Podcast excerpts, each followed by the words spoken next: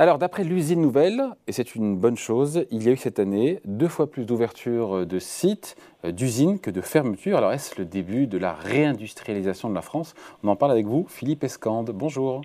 Bonjour David. Ça va? Oui, très bien. Éditorialiste au Monde. On se réjouit à la lecture de ce chiffre, Philippe.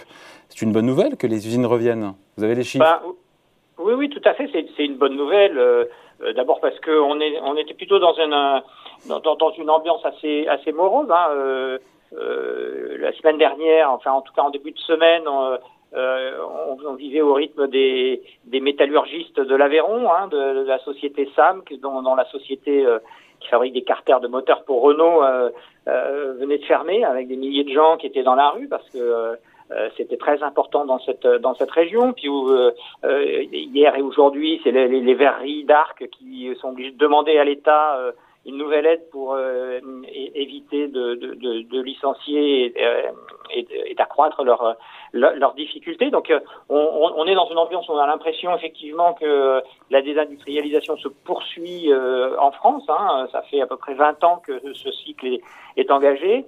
Et puis on a effectivement cette, cette, cette bonne nouvelle de notre confrère l'usine nouvelle, 53 sites euh, ouverts, 24 fermés. Alors bon, les, chiffres peuvent euh, évidemment varier, mais c'est quand même intéressant. On voit que euh, ça touche des domaines comme l'agroalimentaire, comme la pharmacie, l'énergie, parfois aussi avec des, des start-up hein, qui commencent à se, lancer, comme Insect ou, dans, le, dans le domaine de l'hydrogène. Donc c'est intéressant. Alors c'est surtout en forte baisse par rapport à 2019 parce que euh, évidemment. On parle des fermetures là. On parle des fermetures. Ou, des fermetures, bien sûr, hein, parce que euh, il faut pas oublier que euh, 2020 on a tout mis sous cocon euh, grâce aux aides de l'État, au quoi qu'il en coûte, et donc il n'y a pas eu de faillite. Donc il y a du, du coup comme il n'y a pas eu de faillite, il n'y a pas vraiment eu de, de fermeture non plus. Euh, il n'est pas impossible d'ailleurs qu'en 2021 on, on, soit encore un peu sous ce régime. On, est, on sort de l'anesthésie, donc euh, il faut prendre ce chiffre avec ce chiffre des, des, des, des, baisses de fermeture avec quand même avec des pincettes. Euh, parce que euh, il y a encore euh, des prêts garantis, il y a encore un certain nombre de dispositifs d'aide qui font que on n'est peut-être pas dans un, un régime encore tout à fait normal. Et puis après, ben, est-ce que c'est la fin de la désindustrialisation ah. Avant de répondre à juste Philippe, avant de répondre à ça, juste quelques quand on parle d'ouverture de, de sites, c'est quoi? Ce sont des usines, des, des, entrepôts, des centres de recherche ou tout ça, tout ça cumulé? Ouais, c'est tout ça cumulé. Euh, alors leur, leur chiffre ne, ne, tient pas compte des, des extensions, parce qu'il y a aussi des gens qui font des extensions. Alors comme il ne tient pas compte des extensions, il ne tient pas compte non plus des réductions. Hein. Euh, on sait que dans, extension, c'est euh, agrandissement d'usine, c'est ça de Extension, ça peut être agrandissement d'usine. Et puis réduction, c'est ben on ferme une ligne à l'intérieur d'une usine. Ça, les, les, les, constructeurs automobiles qui savent bien que c'est très mauvais. Euh, médiatiquement euh, et puis pour les territoires de fermer une usine sont les champions des fermetures de lignes, c'est-à-dire des réductions du nombre de personnel à l'intérieur d'une même usine. C'est comme ça, c'est intéressant, c'est comme ça qu'on réduit les effectifs sans que ça fasse les gros titres dans la presse, c'est ça hein? Oui, tout à fait. Et, le gros de la désindustrialisation, il est passé d'ailleurs, euh, il, est passé d'ailleurs par là.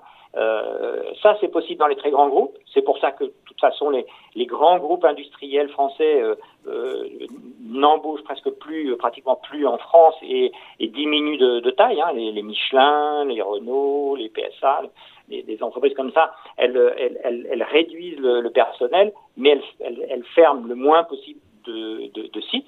En revanche, c'est pas possible euh, dans des petites PME comme ça parce qu'il y a, il y a euh, un ou, euh, ou, quelques sites et que donc, à chaque, quand on réduit, on est obligé de, de fermer carrément des, des, capacités entières. Mais vous avez eu raison tout à l'heure de, de, dire que la logistique est, est, est importante là-dedans parce que c'est vraiment le secteur en plein boom. Et quand je parle de, notamment de l'agroalimentaire et de, et, de domaines comme celui-là, euh, c'est aussi beaucoup la, la, la construction, euh, la construction de nouveaux entrepôts. Quelques exemples, euh, sinon, Philippe, d'ouverture justement de sites un peu partout sur le territoire, en dehors des entrepôts? Oh bah, il y a par exemple, euh, le, enfin l'usine nouvelle cite en, en premier l'exemple de, de, de, laiteries hein, dans le dans le Maine, dans le Maine-et-Loire qui vont euh, dans le Loir-et-Cher et le Maine-et-Loire qui vont euh, euh, à la fois agrandir une usine d'embouteillage et puis créer un, un très grand entrepôt pour pour vendre pour stocker faire la logistique de de, de, de leurs produits. on a aussi donc effectivement parler de, de, de, de Insect, là, la start-up qui se lance, qui veut faire de la nourriture animale à partir de, d'insectes. Voilà.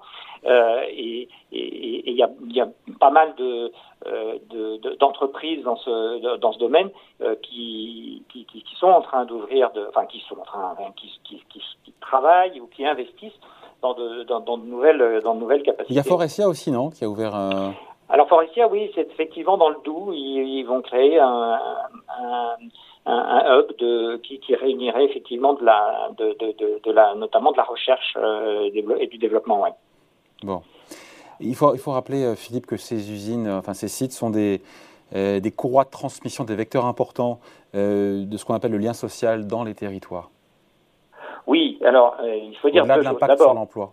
Oui, absolument. Alors D'abord, c'est effectivement euh, un, depuis euh, le 19e siècle, euh, la fin du 19e siècle, c'est effectivement euh, la, la, la, colonne vertébrale du, du, du, lien social dans beaucoup de, villes et de territoires. Hein, un peu hors des métropoles. C'est pour ça qu'on a une vision un peu déformée dans les métropoles, parce que les usines sont parties depuis bien longtemps.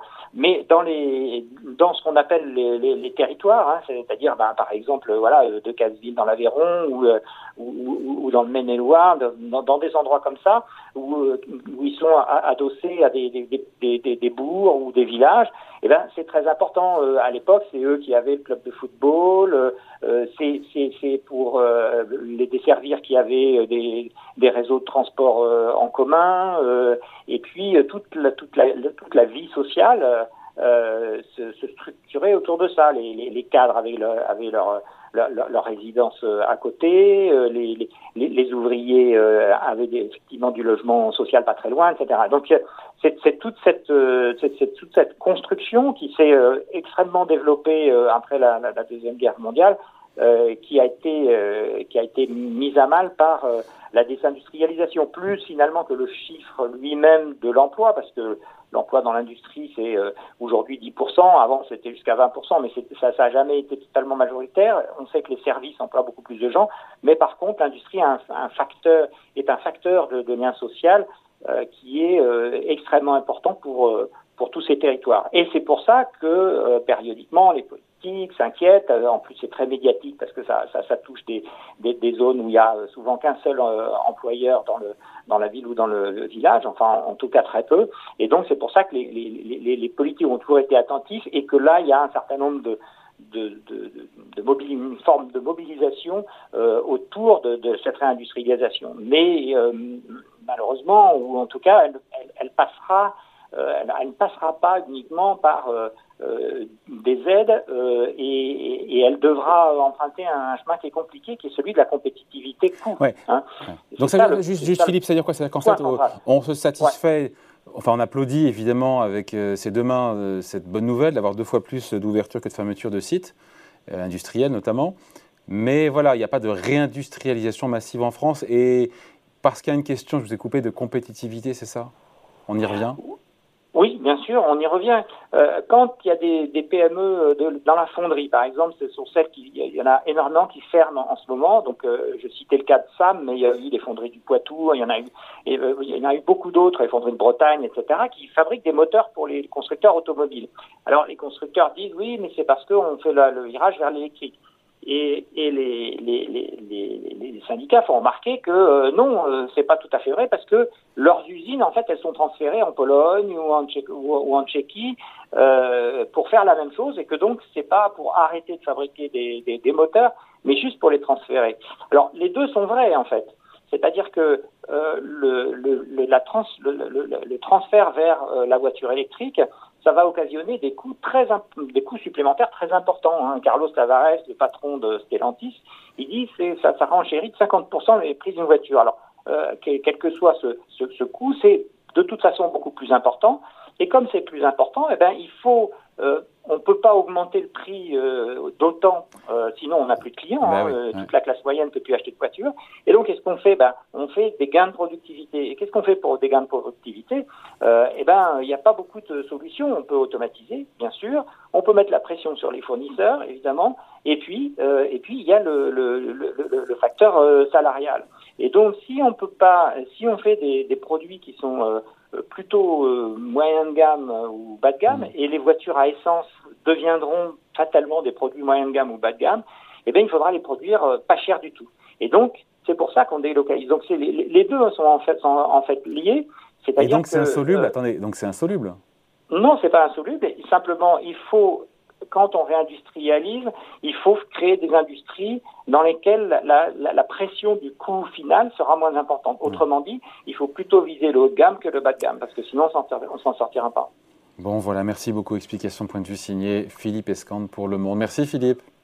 Merci David. Bon week-end, salut.